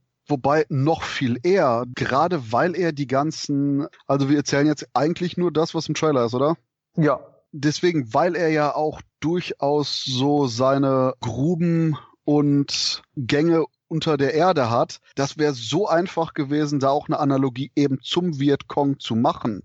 ja. um eben zu sagen, jetzt werde ich zu Hause angegriffen, aber ich habe gelernt, wie ich mich dagegen verteidigen kann, etc. etc. Aber wie gesagt, gerade dadurch, dass wir jetzt auch eben so weit entfernt sind, finde ich eigentlich die Reduktion von dem Ganzen auf dieses rein emotionale hier auch absolut okay, dass ich nicht unbedingt wieder eine Kriegsanalogie brauche. Viel eher sage ich genau wie du, dass man auch einfach nur viel weniger hätte reden können, weil auch Rambos Gesicht, die Aktionen, die sprechen alle für sich selbst. Mhm. Und eben gerade besonders im ersten Drittel, mein Gott, sind die meisten Dialoge scheiße. Er ist halt wirklich langweilig. Also er hat ja auch keinen Gegner. Ähm, ich dachte ja die ganze Zeit, das hatte ich mit Florian auch schon bequatscht, dass vielleicht von den zwei Brüdern vielleicht noch irgendwie der Vater kommt, der auch noch ein alter Veteran ist, der sich dann richtig mit ihm taktisch messen muss. Aber da kommt ja kein, da kommt kein Gegner, nichts Charismatisches. Das ist alles so Fallobst. Und äh, das, deswegen, der Film ist für einen Actionfilm völlig okay. Ich will ihn gar nicht schlechter machen, als es ist, weil spätestens, wenn er in der ersten Szene mit, mit dem Mädel da, wo er das Messer zückt, dann weiß ich, okay, jetzt wird's cool. Und der Film wird ja auch, das erste Drittel ist echt scheiße. Und ab dem Moment wird er konsequent besser. Aber ja, so für einen Rambo-Film ist mir das zu wenig. Uiuiui, ich bin echt überrascht, weil ich fand jetzt die erste Hälfte, sage ich jetzt mal, insgesamt eigentlich sogar gelungen, denn für mich gab es da schon ein paar emotionale, schöne Momente auch mit der Tochter, die Beziehung zwischen Rambo und der Tochter, da gab es doch den ein oder anderen gelungenen Dialog. Ich habe da sogar ein bisschen Rocky und Adrian gesehen, so ganz leicht und wo äh, Rambo zusammengeschlagen wird, kam er mir auch im Eck mit den blau gehauenen Augen auch ein bisschen vor wie Rocky auf dem Stuhl, also da fand ich so ein paar Szenen, die mich eben an Rocky erinnert haben. Aber ich fand es jetzt nicht so dramatisch wie ihr und ich glaube, wir müssen auf das Wichtigste kommen und das wollen unsere Hörer, die meisten wahrscheinlich zumindest hören, ob die Action rockt und verdammt nochmal. Stallone haut hier einen raus, physische Präsenz, großartig. Er ist eine todbringende Dampfwalze, die alles fertig macht, was ihm vor die Machete kommt und die Brutalität ist unglaublich. Also Stallone feuert aus allen Rohren, nimmt jedes Farminventar, was er so findet, um es dem Gegner in die Fresse zu hauen. Also ich muss schon fast sagen, also hier heißt Rambo nicht John Rambo, sondern Jason Rambo, oder? Ja, das kann man schon sagen. Also äh, der Film geht dann äh, die letzten 10 Minuten, 15 Minuten ist dann wird ein Splatter äh, oder ein Slasher-Film eigentlich mit Splatter-Einlagen. Aber ich möchte eben halt auch noch mal was dazu sagen. Also ähm, der Anfang kann ich euch recht geben, kann man ein bisschen cleverer verpacken, was die letzten zehn Jahre betrifft und nicht einfach in einem Dialog, du hast das gemacht und das und das, damit der Zuschauer weiß, was in den letzten zehn Jahren. Es ist natürlich immer ein bisschen, ja, man macht sich da ein bisschen einfach, sage ich jetzt mal. Ne? Dann der Taken-Vorwurf kann ich auch nicht widerlegen. Es ist so, obwohl ich es bei Taken selber generischer fand, weil letzten Endes, und ich liebe Taken, aber äh, letzten Endes der Liam Neeson sagt, oh, geh bloß nicht alleine weg und äh, geh bloß nicht alleine nach Frankreich und so weiter, da passiert ja bestimmt was. Und er ist noch zufällig bei der Spezialeinheit und gerade sie wird entführt. Also das ist jetzt ja nicht cleverer geschrieben, als jetzt bei John Rambo letzten Endes. Wer was kopiert hat, ist eine andere Frage, weil letzten Endes, ich glaube, die Geschichte von Erst Blatt gab es ja auch schon seit 2008, soviel ich weiß. Ich glaube, die Geschichte gibt es seit 2000 Jahren. Ja, eben. Und ich wollte sagen, das gibt es noch in jedem zweiten anderen Actionfilm, das so ähnlich ist. Also letzten Endes, es geht ja jeder Revenge-Film, geht ja letzten Endes darum, dass du irgendwas rächst. So meistens. Aber ich glaube, der, der äh, Vorwurf gilt nicht, dass er so ist wie Taken, sondern dass er generell als Genre in das Fach wechselt, was eher Taken ist. Ja, aber aber, aber er, er kämpft jetzt ja eben halt nicht mehr gegen Armeen wie in 2, 3 und 4. Du musst ja auch mal andere Wege gehen. Der ist jetzt mittlerweile über 70. Da muss man halt auch den kleineren Weg gehen. Das heißt, er kämpft dann eben nicht mehr gegen ein ganzes Land, sondern eben halt auch mal gegen einfach eine Gang oder gegen irgendwas anderes. Das finde ich völlig in Ordnung kann man anders machen, aber letztendlich, wie es gemacht worden ist. Und ich muss auch sagen, ich finde schon, dass er sich wie ein Rambo-Film anfühlt. Er hat seinen Frieden gefunden, die letzten zehn Jahren, aber der innere Frieden, den hat er noch immer nicht gefunden. Den hat er ja auch gesagt, das, was er ist, unterdrückt er ja die ganze Zeit. Er hat ja Dampf unter den Kätzen sozusagen. Er ist eine Kriegsmaschine. Man hat ihn getrimmt als Kriegsmaschine. Er, er muss äh, Antidepressiva einwerfen, was ich was alles.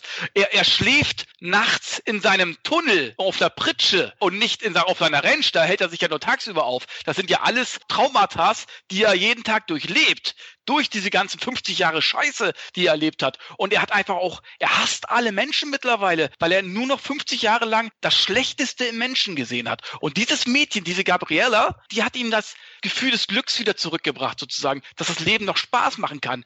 Und gerade das, wo ihr das angetan wird, das sieht man in Stallone Also den letzten, nächsten 50, 60, 70 Minuten sieht man das in seinen Augen. Diese Wut, diese Kraft, die er immer noch hat. Ne? Und, und jeder, der jetzt sagen will, 73-jähriger Opa, das nehme ich dir nicht mehr ab. Leute, ich sehe jetzt erstmal die Person, die handelnde Person vor mir. Die ist entscheidend, ob die glaubwürdig ist und nicht die Zahl, die dahinter steht. Es gibt auch Leute, die 50 oder 40 sind, die nicht mehr glaubwürdig sind. Das möchte ich mal dazu sagen, übrigens. Und Stallone ist verdammt glaubwürdig und auch die Action haben sie auch dementsprechend auch angepasst und ist auch, ich nehme ihm das voll und ganz ab. Und er hat diese Wucht und hat diese Kraft. Das siehst du auch, ja. wo er nach Mexiko geht und da noch ein bisschen aufräumt. Also, das, das muss man einfach sagen. ja schon, wo er ne? zum Vater geht. Genau da, da passiert ja nichts ne? mal was. Er macht ja nur eine, ich sag mal, körperliche Aktion, nicht mal gegen die Person, sondern mhm. einfach nur eine, genau. dass er merkt, er ist wütend. An ihn dran geht, ne? So, bam. Äh, ne? In dem Moment habe ich gedacht, Alter, so. zerfetzt genau. Und er hat will. eben halt diese Trau, ich finde schon, er hat diese Traurigkeit in den Augen, aber auch diese Rachegefühle in den Augen. Also ich finde, das ist für mich, und das ist nicht übertrieben gesagt, wenn ich Stallone für Creed 1 eine Oscar-Nominierung gebe, hat er für mich hier bei diesem Film einen Oscar verdient, wie er spielt. Weil du siehst diese Verletzlichkeit, Du siehst dieses ganze 50 Jahre Krieg, die er hinter sich gebracht hat, in seinen Augen, wo ich sagen muss, die Kamera ist auch wirklich immer nah dran bei ihm. Also der hat auch keine, keine Scham, irgendwie mehr seine Falten zu zeigen oder was ich was, muss ich auch mal dazu sagen. Und ich muss sagen, ich nehme ihn das voll und ganz ab und letzten Endes auch dann das Kevin allein zu Hause. Ja, gut, äh, letzten Endes, da muss ich sagen, da gibt es viele Filme, die irgendwie, dann ist 12 Uhr mittags letzten Endes auch Kevin allein zu Hause irgendwie, los mit mehreren Leuten. Also ähm, für mich hat das viel mehr so, so, so ein Western-Feeling gehabt, was mir richtig gefallen hat. Oder wenn viele dann sagen, das Setting ist billig. Leute, er spielt nicht mehr im Dschungel. Du brauchst in diesem Film keinen Hubschrauber mehr, du brauchst keinen Panzer mehr, du brauchst nichts mehr. Du brauchst einfach nur dreckige B-Action. Dreckig. Und das ist dieser Film sozusagen, ne? Und ich finde, das wird dieser Person Rambo völlig gerecht. Und gerade auch zum Schluss, wo er dann auch nochmal auf die Kacke haut. Ja, man kann sagen, man hat dann natürlich auch den Fans zuliebe dann ein bisschen auf die Gore-Schiene, äh, das muss man schon sagen, das ist dann auch so gewollt. Aber letzten Endes, wenn du eine Forke ins Gesicht kriegst, das tut nun mal weh und das sieht auch scheiße aus. Das muss man auch mal dazu sagen. Und ich muss sagen, insgesamt ja, Drehbuch okay, schlecht, einige Dialoge schlecht, aber Stallone, auch dieser Dialog mit dieser Journalistin, Mexikanerin, wo er sagt, ich habe diese Rache in mir. Ich kann einfach, natürlich holst du deine Lieben nicht zurück, indem du dich rächst. Aber letzten Endes, also er hat mir als Vater aus der Seele gesprochen in dem Moment. Ähm, der, der das muss Punkt ich einfach mal sagen. Ich habe die ganze ja? Zeit Sorge, dass Spoiler Kevin jetzt wieder rein. Ich habe ja noch nicht gespoilert. Ich habe ja nicht gespoilert. Ich habe ja nicht gesagt, dass irgendwas passiert. Aber äh, oder was passiert. Aber letzten Endes, dieser Hass kommt hundertprozentig rüber. Diese ganzen 50 Jahre, die Rambo so mitgemacht hat, kommt hundertprozentig rüber. Und ich finde, ich als Vater fühle mich, kann es völlig nachvollziehen, was er fühlt in dem Moment und dass er sagt, ich will Rache, ich will dich spüren lassen, was ich spüre, was ich gespürt habe. Und letzten Endes, dann letzten Endes, dass das auf diese ultra brutale Weise sich rächt, das ist letzten Endes geschuldet, weil er eine Kriegsmaschine ist. Ganz einfach. Und ich muss sagen, für mich war das ein super Abschluss, gerade auch das Finale, so ganz zum Schluss und auch der Abspann perfekt. Und ich muss sagen, klar gibt's da Schwächen und ich habe auch noch ein bisschen die Fanbrille auf. Aber für mich war wichtig, dass der Lone glaubwürdig ist und dass der Rambo-Charakter auch noch ein bisschen vertieft wird. Und das finde ich, haben sie in diesem Film geschafft. Und darum ist es für mich eine 8 von 10. Ich will, dass unter Last Blood jetzt dein Zitat steht, hat immer noch Dampf unterm Kessel. Hat er auch. Und, und wie? Und das spürst du in dem Film. Ey, gegen Stallone in dem Film und seine schauspielerische ja. Leistung will ich auch gar nichts sagen. Für mich ist es halt nur viel zu wenig Action und zu sehr ab vom eigentlichen, was äh, Rambo storymäßig irgendwie mal zu bieten hatte. Also ich finde, ich muss euch auch recht geben, hätten noch fünf Minuten sogar mehr Geschichte gut getan und hätte er jetzt viel mehr Action gehabt, der hätten doch wieder wieder gesagt, oh, was ist denn jetzt? Jetzt kämpft er gegen 100 Mann wieder. Der hätten die anderen wieder gemeckert. Also wie du es machst, ist ja letzten Endes auch verkehrt. Und ich finde, das war auch so, so, so ein Mechanic, ich weiß nicht, ob ihr den kennt, mit Dolph Lundgren, wo dieses äh, Finale in diesem Dorf mhm, ist. Ja. Das ist auch so dreckig und speckig, da gibt's ja auch nicht so viele Gegner, aber es ist einfach auch realistisch und cool gemacht. Und ich finde, das ist sein Alter entsprechend, finde ich von der Action auch perfekt gewesen was das angeht, habe ich mich auch an eben 70er Jahre Streifen wie den mhm. glorreichen Mann, Mann, mit der Stahlkralle erinnert, ja. wo man auch eben wirklich diese Eskalation hat. Und ich hätte auch weniger Probleme jetzt mit Rambo Last Blood, wenn ich einfach nur das erste Drittel mit den Dialogen mhm. so ja, ganz gut. erbärmlich scheiße wäre, weil quasi mein Spaß an dem Film eben erst begonnen hat, wenn Höllenfuhl Mexiko auftaucht. Und das ist auch so eine Sache, wo ich äh, auf jeden Fall äh, einen Blick auf die Kritiken werfen muss jetzt mit uns und ganz im Ernst dieses, oh, der Film ist voll Trump, alle Mexikaner sind voll die Gangbanger. Schwachsinn, Schwachsinn. mein Gott. Also man kann in alles irgendwas sehen. Also, äh, das ist Ich habe mal, wirklich. ich hab mal eine Ja? Frage, ist das wieder so ein Tom-Ding oder hat wieder kein Herz? Sag mal, seine, seine Ziehtochter da, ne? Also ganz ehrlich, die ging mir ganz schön auf den Sack, ne? Das ist ein Findest Tom-Ding. du? Also, Das ist ein Tom-Ding. Einfach nur ein Tom-Ding.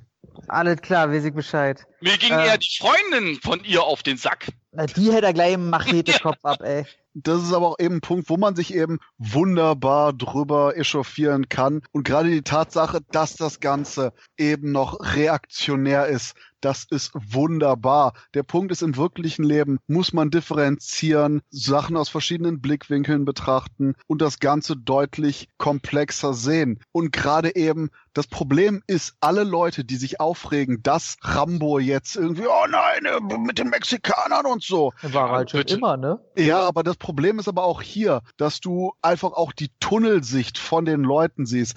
Abgesehen von Rambo sind alle Leute Mexikaner in dem Film. Die positiven, die negativen, alle. Und na, da hast du ein paar schlechte, da hast du ein paar gute, da hast du ein paar etliche Tote. Und ähm, Und Rambo ist ja noch nicht mal ein typischer Amerikaner, er ist Deutsch-Indianer. Ja, aber wie gesagt, der Punkt ist halt eben, dass das Ganze einfach nur so eine absolute Projektion dessen ist, weil in dem Film durchaus eine simplere Weltsicht auch mit transportiert wird, weil der Film sich nicht auffällt mit, oh hey, wenn wir jetzt gerade die Grenze überqueren, hätten wir Zeit für einen zehnminütigen politischen Diskurs? Nein, hätten wir nicht. Wichtigste Frage ist ja jetzt, und die steht ja schon, schon länger im Raum, seit der Film draußen ist. Wollt ihr einen sechsten Teil sehen? Nein. Nein, Weil ich, nein, da- das sage ich ganz deutlich. Klar, Stallone würde ich sagen, den traue ich das ohne weiteres zu, auch noch einen körperlich zu, zu stemmen. Nur, ich sehe jetzt auch einfach keinen Boden mehr. Was will er jetzt machen? Will er jetzt noch Aber das irgendjemanden Ende retten? war doch so, also Oder- da, da muss ich nochmal gegen dich feuern. Ich fand das Ende von Teil 4 halt wirklich perfekt und das Ende jetzt fand ich echt traurig. Ja, aber das ist doch gerade, dass das Ende, man, man könnte jetzt sagen, äh, Teil Nee, ich 4, fand's nicht traurig, wirklich traurig. Ich fand's einfach lächerlich. Was, was jetzt sitzt er da jetzt, geht er in die Berge oder was? Das ist ja, doch das ist ja die, das ist die Frage. Man, Okay, er, wie viel er, er blenden wir davon aus, Spoiler? Spoiler, Spoiler, Achtung, Achtung, Jungs. Man muss auch sagen, also man muss jetzt sagen, als Ende, ohne dass ich jetzt was verrate, sag ich mal in Teil 4, Aber Zu spät, in Teil 4, er kehrt nach Hause. Man muss einfach, das ist auch der Charakter von Rambo. Findet er jemals Ruhe? Das ist die Frage. Scheinbar wohl nicht. Von daher, ich brauche keinen sechsten Teil, ganz ehrlich gesagt, weil ich einfach sage, ich sehe auch keinen Nährstoff mehr jetzt. Was soll er machen? Soll er jetzt zur nächsten Farm rennen oder was ich was und, und jemand sich? Weiß es ja nicht. er wollte sich nur Zucker borgen. Ja, aber ich finde generell gut, dass es solche Filme noch im Kino gibt. Dieses Jahr, ich weiß nicht, John Wick 3, vielleicht wollen wir Angel noch dazu zählen und, und John Rambo. Sonst habe ich keinen richtigen Erwachsenenfilm gesehen dieses Jahr, muss ich ganz ehrlich sagen. Du hast nur Disney-Scheiße gesehen und davon haben die Leute auch die Schnauze voll. Und ich muss auch sagen, das könnte auch das Geheimnis sein, dass so Filme wie John Wick 3 oder, oder eben auch Angel as Freund überraschend sehr erfolgreich sind. Weil ich da sogar so eiskalt weitergehe und sage, dass ich dahingehend Rambo Last Blood John Wick 3 vorziehe. Allein schon, ich meine, John Wick 3 ist vom Production Was? Value her deutlich besser. Was? Aber dieses, Fu aber dieses Fuck you, wir haben einfach keinen kompletten Film, sondern eine Stunt-Show mit angebrochener Handlung und einem großen To be continued gehen den nächsten Film, Ich wollte sagen, also die Handlung war jetzt auch nicht, ich, ich liebe John Wick, also bitte, der wird bei mir auch in den Top 5 landen. Aber von der Handlung ist er jetzt auch nicht viel, viel besser als Last Blood. Nee, nee, nee, aber nee, nee, ich, ich sag ja andersrum, dass eben Last Blood besser ist Hm. als John Wick, weil du bei Last Blood auch Emotionen hast, während du Okay. bei John Wick einfach nur eine Stuntshow geliefert bekommst. Eine letzte Frage bitte noch. Ihr habt den ja, bei, ihr, ihr habt den ja auf Deutsch gesehen, ne? Leider, ja. Ach so, okay, weil ich habe ihn auch auf Englisch gesehen und habe mich gefragt, also diese Runzelstimme, die ist halt so geil. Und ich kann mir nicht vorstellen, dass Jürgen Prochnow da irgendwie zu passt. Wie Ich schon bei sagen, Creed 2. Ich, ich muss sagen, bei Creed 2 hat es mich mehr gestört, bei Rambo muss ich sagen, passte es mehr. Und okay. ich muss sagen, es hat mich auch wirklich gar nicht mehr gestört. Ich muss echt sagen, überhaupt nicht. Also ich Okay. habe mich mittlerweile dran gewöhnt, muss ich echt sagen. Ja, cool. Also ich brauchte 70 Minuten, um mich dran zu gewöhnen, weil in den letzten 20 Minuten kaum gesprochen wurde. Aber, aber Florian, du auch, und da denke ich auch, dass das passte, glaube ich, ne? Da hast du auch gesagt, ne? Na, nein, ich habe ich hab ihn in OV gesehen und Stallones Stimme ist super. Ich habe halt gelesen von vielen, dass Brochno sich langsam eingruft und so Mhm. nach 10, 15 Minuten es da geht. Also ja gut, es wird auch nicht so viel gesprochen. Ich wollte auch noch mal kurz sagen, ich fand zum Beispiel auch äh, das Ende von Rambo 4 etwas gelungener, weil er seinen Frieden findet und das finde ich einen schöneren Abschluss als äh, in Teil 5. Dahingehend will ich einfach auch noch sagen, dass eben schlicht und ergreifend der jetzige Film mit Abstand der pessimistischste und nihilistischste Actionfilm Ja. ist dieses Ja. Jahres, generell auch der Rambo-Reihe. Und das ist wahrscheinlich auch so ein Punkt, den man entweder lieben oder hassen muss, weil das ist nicht nur ein Film, der den Leuten quasi den Fuß zwischen die Eier bis zum Rücken raustritt, sondern auch dem Zuschauer. Und das ist das Schade, dass eben durch das erste Drittel diese Emotionen noch nicht angefangen werden heraufzubeschwören, weil die Dialoge so scheiße sind. Aber wenn der Film dann eben in reine Aktion geht, man absolut diesen Flow hat und dieses bärbeißige, gewalttätige und eben absolut unentschuldigende. Und das ist hier absolut gelungen. Und da gehe ich sogar absolut politisch unkorrekt. Ja, Christoph, politisch unkorrekt. Surprise. So weit. Ich war teilweise überrascht, wie zahm der noch war. Der Punkt ist, du hattest die fantastische Sequenz, wo er den Typen ausfragt. Er hat das gan ganze Kinopublikum oh. so, yeah! Und, oh, und dann hast du quasi ey. eben das Finale und alles dazwischen war, ja, okay, härter, aber ganz im Ernst in der Welt mit Jesse V. Johnsons Savage Dog oder eben ah, ja. John Hames Day of Reckoning, der dann nochmal eine deutliche Schippe draufsetzt. Und ach ja, warum zum Teufel hat John Hames den Film nicht gedreht? Dann wäre der fantastisch geworden. Das, das stimmt, und, das, das wäre auch mal eine Alternative, definitiv. Und das ja. fällt mir nicht nur ein, weil Day of Reckoning und Rambo Last Blood mehr oder weniger den gleichen Showdown haben in den Tunnelsystemen. Und das ist der Punkt, wo ich echt dachte so, ich hätte echt noch eine Schippe drauflegen können. Ja, du redest aber hier von, von B-Movie-Ware und nicht dem Mainstream. Also ich war mit einem Kumpel oder mit PV-Leuten drin, die dann das nicht immer zwingend gewohnt sind. Also der Film ist schon knüppelhart. Ja, meine, meine Frau konnte Teil 4 nicht zuschauen. Also ich finde die Gewalt hier, weil der Film hat halt überhaupt keine ähm, ironischen Brechungen oder so. Der ist so knüppelhart, ähnlich wie 4 eben. Und der wird definitiv eine Indizierung bekommen. Also ja, mit Sicherheit. Also, das, also wenn der wirklich noch rauskommt, ich hatte ja damals bei John Rambo auch das Glück, der kam irgendwie noch uncut irgendwie auf DVD, habe ich mir gleich geholt, dann war er indiziert und ich glaube, das wird den, glaube ich, gar nicht, wirst, glaube ich, gar nicht die Chance bekommen, dass du den überhaupt uncut in Deutschland gleich bekommst, glaube ich. Ich, ich kann es mir nicht vorstellen. Also wenn es so ist, dann weiß ich nicht, wer an dem Tag im Gremium gesessen hat. Ich habe keine Ahnung.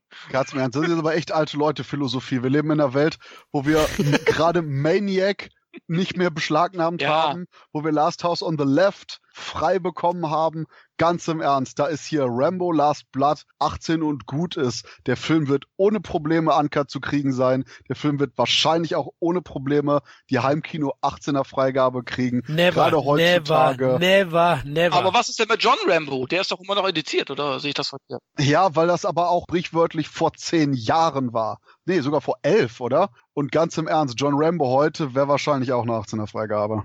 Ich bin gespannt. Also ich kann es mir nicht vorstellen, weil es einfach auch den Rache-Hintergrund und diese ikonische Figur, da kriegen doch die im Gremium schon Gänsehaut, so, so, so unangenehm Durchfall, wenn die schon Rambo lesen, wenn die das anschauen. Gibt's auch angenehm Durchfall?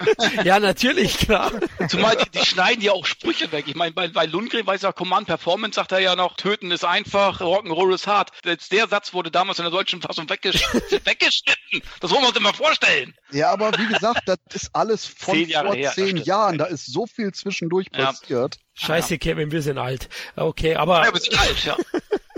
Oh Gott, Christoph hat uns wieder gegeben, ja gut. Aber Christoph, du hast gesehen an Lastblatt, was alte Leute noch drauf haben. Ne? Also wir haben auch einen Tunnel. Ich habe auch einen großen Keller unten und ja. so viel zum positiven Durchfall. ja, genau. Oh man, also auf jeden Fall, ich meine, alle Genre-Fans und viele Hörer von uns werden da sowieso reingehen. Wer Sly-Fan ist und Action-Fan, der muss den sowieso anschauen. Gut, dann würde ich sagen, sind wir am Ende angekommen, oder Jungs? Ja. Denk schon. Ja, wir hoffen, liebe Hörer, wir konnten euch ein paar Filmtipps für die nächsten Wochen geben und wir würden uns riesig freuen, wenn wir euch beim Podcast Live-Event in Hamm sehen würden. Yeah. Dann bis zum nächsten Mal. Bis zum 4. Oktober eventuell. Macht's gut. Ciao. Tschüss. Tschüss. Tschüss. Christoph sagt jetzt nicht nochmal Tschüss. Ich dachte, du machst jetzt ein Durchfallgeräusch oder so.